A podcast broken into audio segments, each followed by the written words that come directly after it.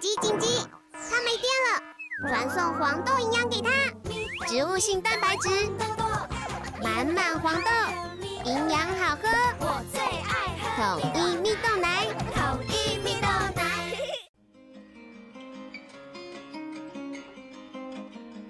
乖乖，我是青萱姨，欢迎回到青萱阿姨讲故事。上一集啊，我们说到帕修斯后来成为提林斯国的国王。那当时为什么他没有继承阿果斯的王位呢？原因啊，是他觉得自己打死外公，内心一直很愧疚，所以啊，不愿意继承王位，因此与老国王的哥哥提林斯国王交换了王国。今天的故事呢，就讲的是这位阿果斯的新国王，他家发生的故事。好，我们今天的故事是听懂动物语言的先知莫兰普斯。乖乖，先知呢，就是能预言未来会发生事情的人哦。莫兰普斯他并不是阿果斯人。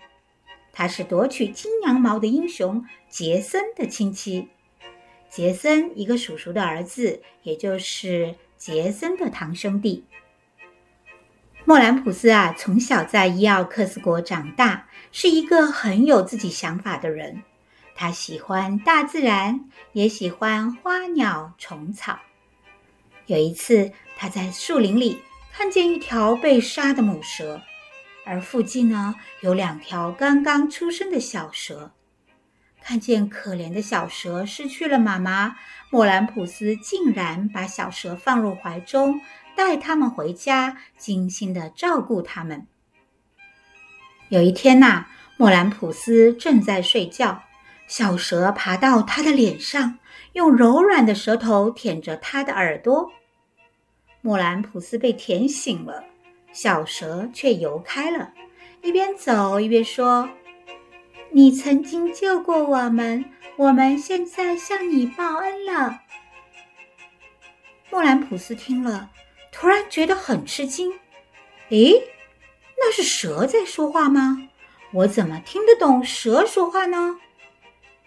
然后啊，他很怀疑的再次竖起耳朵，结果。他不仅能听得懂小蛇讲话，连屋外的小鸟、谷仓的老鼠、院子里的羊，他们讲的悄悄话，竟然都能听得懂。原来呀，小蛇在离开他之前，感恩他为他们做的一切，送给他能够听懂动物语言的能力。这些动物的语言中啊，鸟的语言是最神奇的。因为鸟儿可以飞到天空，它们离神最近，能听到神的话语。因此啊，莫兰普斯从鸟儿的聊天中获得了预言的能力，他成了一名先知。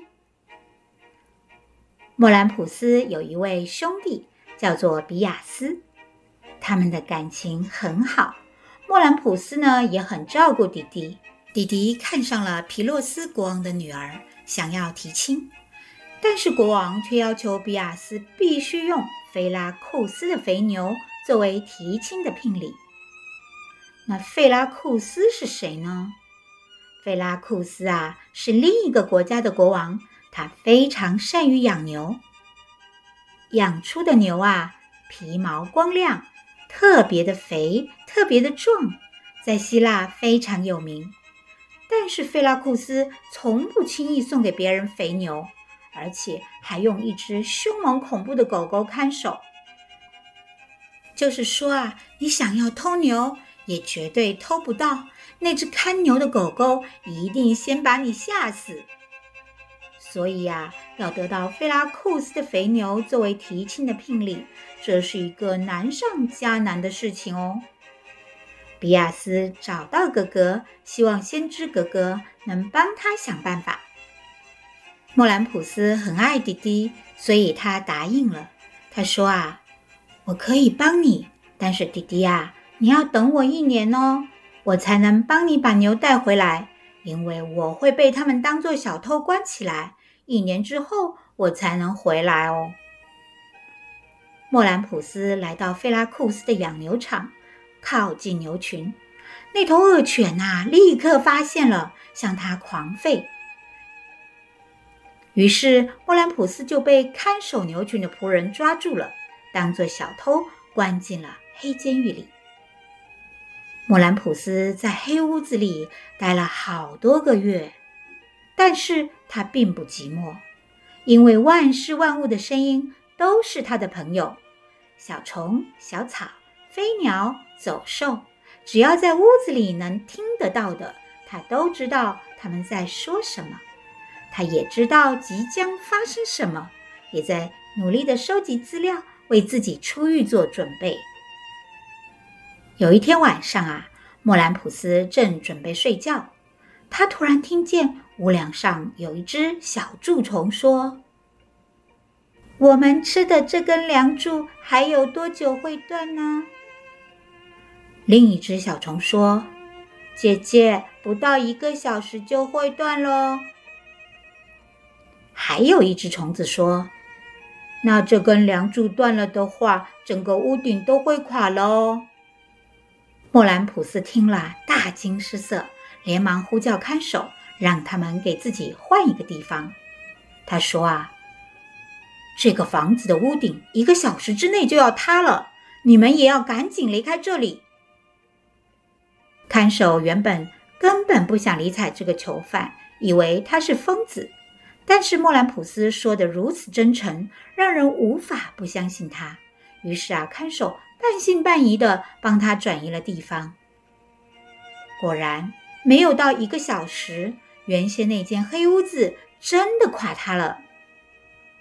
看守们看到莫兰普斯竟然能预言未发生的事情，非常的吃惊。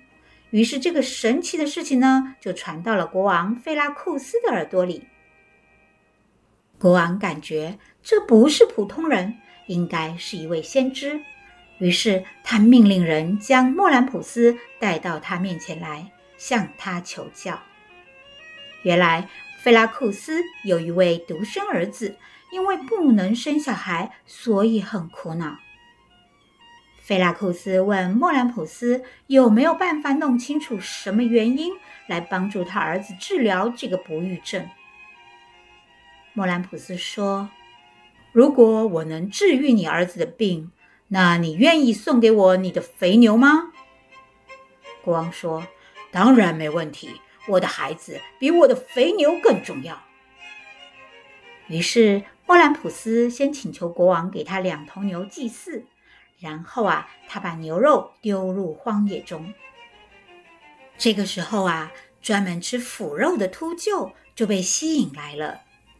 莫兰普斯拦住秃鹫，说：“这是我专门为你们准备的宴席，但是吃肉之前，可以告诉我王子为何不能生小孩吗？”秃鹫直接说。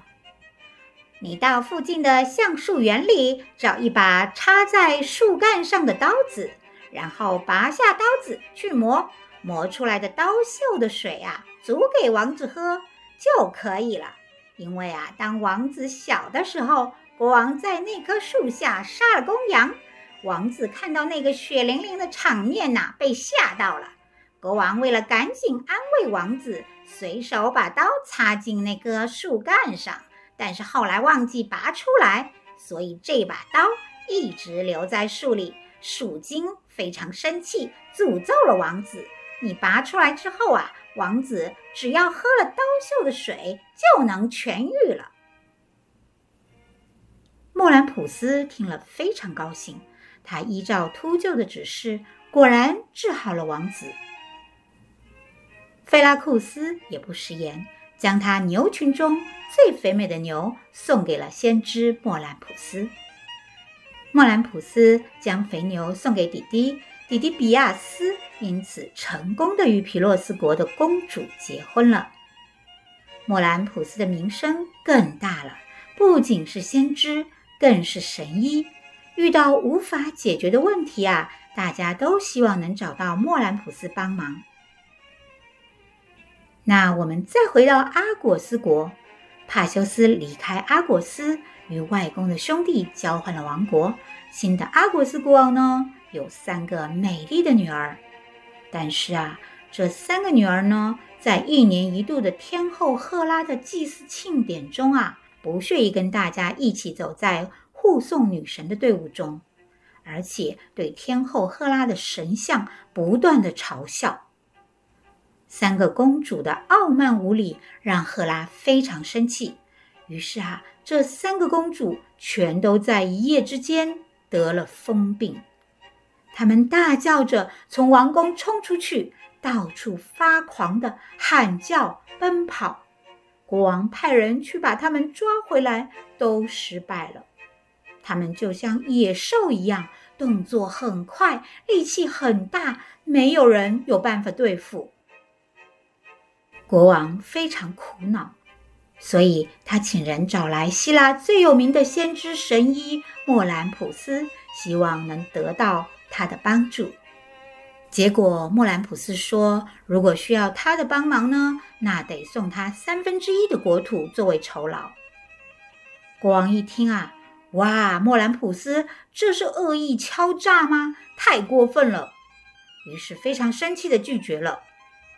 但是啊，没想到事情的发展开始失控，不仅仅是三个公主疯了。阿果斯全部的妇女都开始发疯，他们在城里、城外到处疯狂的奔跑、狂叫。阿果斯的人民啊，为此害怕的不得了。国王也不知道该怎么办才好，他不得不再次请来莫兰普斯，希望他可以帮忙。但是莫兰普斯这回要价更高，他说啊。国王得给他三分之二的国土，不然他就不帮忙了。国王简直毫无办法，再这样拖下去，全国的人都要发疯了。而且莫兰普斯啊一直在涨价，如果再不答应，他下次就要整个国家了。国王只好接受了。莫兰普斯让阿果斯的男人们跟着他一起。将这些发疯的妇女啊赶到山边的一条溪水，那些疯了的婆婆妈妈们呐、一踩过河水，竟然神智全部都清醒了。除了大公主跌到河水里被淹死了，另外两个公主全都恢复了健康。国王不甘心将那么多国土都送给莫兰普斯，所以他向莫兰普斯提亲。希望将他的女儿中的一位嫁给莫兰普斯，因为他想啊，这样一来，国土就算给了他，他也还是我家的人啊，这些土地不会流到外人手里。所以啊，莫兰普斯后来就这样成了阿果斯的国王，在阿果斯统治了很多年呢。乖乖，这就是先知莫兰普斯的故事。他因为听得懂动物的语言而获得了神奇的一生。好喽，今天的故事就说到这里了。谢谢乖乖们喜欢清轩姨的希腊神话故事。那我们下次再见喽，拜拜。